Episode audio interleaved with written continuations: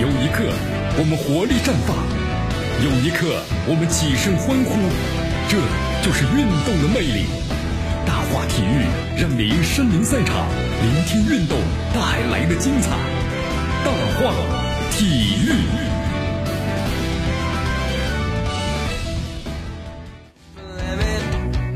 这里是大话体育，我是江南，来继续锁定 FM 九十六点七，继续关注我们的节目。哈，昨天呢，这个中超联赛继续进行啊，咱们来关注一下这个比赛的结果到底怎么样。好，昨天呢，中超联赛十二轮结束了，恒大客场的五比二横扫了建业，取得三条线上的五连胜了。由于外援限制和伤病的原因呢，恒大我们说在五月份呢曾经有一段这个战绩的波动。卡纳瓦罗的话呢，压力也很大呀，是不是？我们说了，任何的名帅都要靠成绩来说话呀。不过从五月中下旬开始的话，恒大好像开始了个强势的反弹。恒大在极端不利的情况之下呢，客场三比二险胜了升班马周二。随后的话，亚冠生死之战一比零力克了大邱，实现晋级了。那么回到联赛中呢，恒大又在广东的德比中啊，小胜了申足。那么足协杯呢，五比零又轻取了替补出战的人和。昨天呢，再次实现了大胜。看来这恒大呢，豪举中超、亚冠和足协杯的五连胜。难能可贵的是啊，就是这五连胜呢是在连续一周双赛的魔鬼赛事中取得的。看来这个恒大的这个底蕴呢还是确实非常不错啊。好，本轮之后的话呢，我们说了中超联赛呢进入短暂的间歇期了。刚好恒大呢好好的休整一下，呃，塔利斯卡呢和郜林等伤员的复出啊也要进入倒计时了。上港呢，你看还有国安对吧？这段时间先后崛起，今年很多人认为啊可能要更新换代了，恒大是不是要退出的亚冠的冠军之争了？哦。咱们中超的冠军之争啊，其实不管是越是困难吧，我觉得越能够体现一支球队的气质和韧劲儿。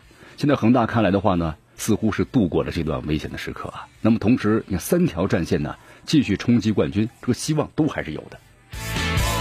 好，在昨天另外一场比赛之中呢，十二轮啊，北京中赫国安，你看客场的二比一战胜了天津泰达。现在国安的话呢，继续还是在中超的积分榜上的十一两分的优势继续领跑。在球队锋线的出现人荒的局面之下，哎，王子明感觉像是及时雨一样啊，帮助国安队拿下了比赛，打进了制胜球。本赛季的话，国安的配置的还是有点这个，呃，得到了醒目的增补吧。呃，这是球队能够在联赛中呢战线呢持续的猛进的主要原因之一。但是现在我们说了，随着比赛呢逐渐开始深入了，人手不足的问题啊也开始困扰国安了。你看巴坎布回国要备战非洲杯了嘛，那么要缺席多轮比赛。客战的泰达一战呢，张玉宁和巴顿呢都没有参加，也没有随队出征。那么国安的锋线呢，只有王子明一人可用。这赛前呢有这么一个传言啊，就说于大宝是不是要顶回锋线了？好，面对局面呢非常不利，但对于王子明来说那就是机会呀。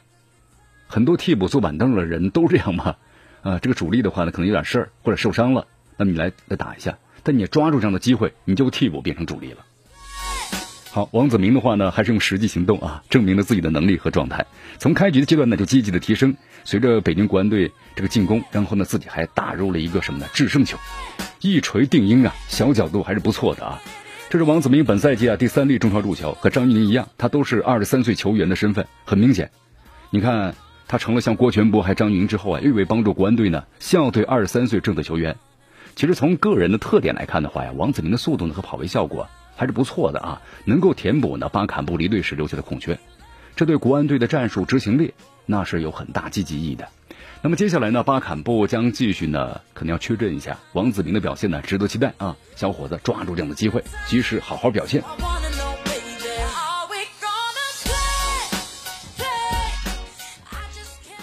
好，在昨天另外一场比赛之中的上海上港呢是客场的挑战大连一方，最终的话凭着是艾克森和李胜冷木进球，上港客场的二比一战胜了对手。你看收获了本场的胜利，上港队中超联赛中连续取得六连胜了。所以说现在的话呢，其实他和排在第一名的北京国安那也就相差两分啊，三条战线呢更拿下十四场不败。你看这两项数据追平了球队的历史记录，还是不错的。确实非常不错呀！你看上港上一场输球还要追溯到四月五号中超第四轮，当主场的爆冷二比三呢是赋予了重庆斯威。啊，此后的话，你看三线作战呢，中超亚冠和足协杯，呃，取得了十胜四平的骄人不败的战绩，还 真是不错呀！是不是有点知耻而后勇呢？啊，这样一种感觉呢，追平了上个赛季球队创造的十四场的不败的记录，因为当时战绩呢是十二胜两平。在中超的赛场上呀，你看上港队更是连克了泰达、富力。呃，鲁能、建业、国安和一方等主强，豪取了联赛。本轮国安队的比赛啊，你看凭借的是什么呢？本场胜利，暂时还反超国安一分，登上了中超联赛积分榜榜首的位置啊。当时暂时反超啊，当然之后呢，国安队呢也赢了。好，本轮结束之后的话，中超迎来两周的暂歇期了。对于上港来说呀，你看打了这么场比赛，那也就是拼啊，是吧？好好的恢复和休息一下，因为毕竟呢，上港在三条战线上啊都具备冲击冠军的可能，所以说之后的这个战斗呢更加的猛烈。好，接着上港啊，咱们特别谈一下啊，有一名球员我们要特别的说一下，就是李胜龙。呃，李胜龙的话呢，你看在吴磊离队啊，李文军受伤的情况之下，那李胜龙呢就临危受命吧，呃，应该说还是得到了主帅呢佩雷拉的信任。那么这个信任的话呢，也变成了动力，是不是？九二年出生啊，李胜龙，呃，他是上海呢足坛名宿李龙海的儿子，呃，他过去几年吧，应该说只能在预备队发展。不过呢，上个赛季赢得了预备队的金靴，再加上呢吴磊离去了，所以本赛季的话呢，哎，机会就来了。还是不错啊！其实你看，我们说了，打进球有运气的成分，但是呢，背后是他坚持、硬朗和专注，以及呢勇猛踢球的风格的一种回报。我们都说了，这个机会肯定是留给有准备的人的。本赛季对阵的蔚山现代的比赛中，李胜龙斩获了个人职业生涯呀第一个亚冠的进球。你看，有的时候面对媒体啊，二十六岁的李世龙这样说：“他说，我相信我今天的进球只是一个开始。如果教练给我更多的机会，我会保证会回报给他的。”好，毫无疑问啊，李胜龙这样的本土的火力点呢，是目前上港呢最需要得到的。相信在未来，佩雷拉呢也会呢根据李胜龙的表现，给予他更多的出场的时间。好，昨天下午的时候啊，中超预备队呢第十二轮展开了争夺啊，山东鲁能坐镇主场迎来了江苏苏宁的挑战。本场比赛的话呀，李海龙担任了队长，其余首发队员呢。呃，有曹胜啊，还有张晨的等等等等，都是年轻的队员们。呃，这场比赛的话呢，双方互有攻守啊。上半场呢，鲁能是一比零领先，呃，最终结果呢是二比一击败了对手，实现了近四轮呢比赛的第一场胜利。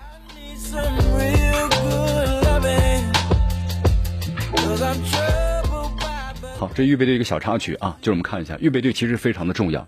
每支球队如果没有预备队的话，光凭就是你的主力来打的话，一旦是伤停或者是年龄到位到位了，那这个球队的话，可能就要经历一个漫长的什么呢？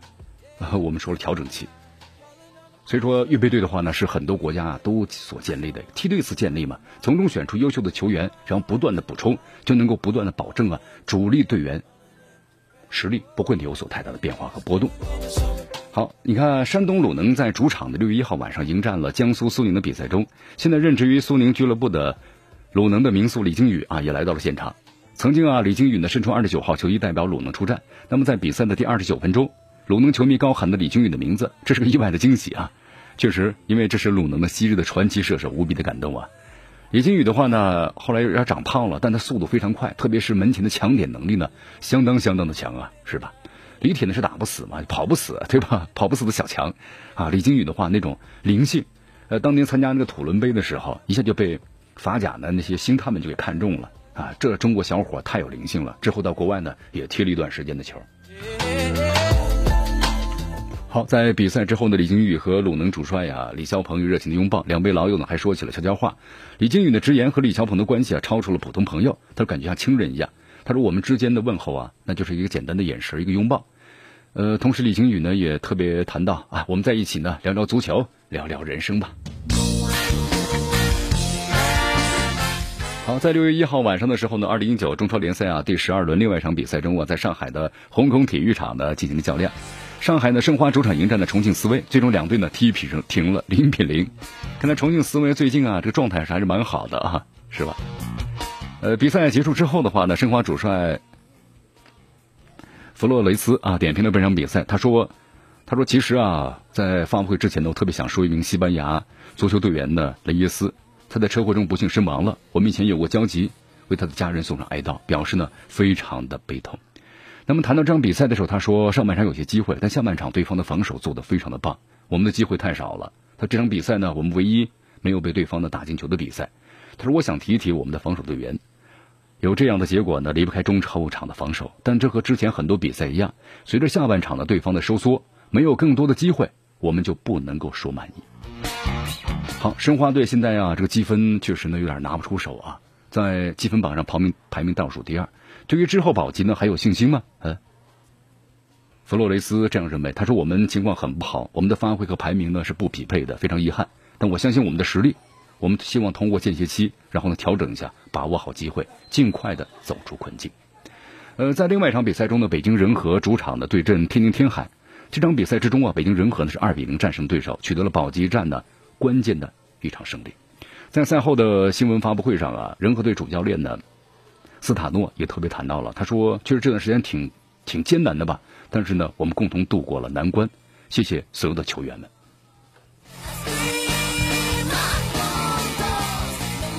好，这里是江南为大家所带来的大话体育。时间关系，今天节目到此结束，咱们。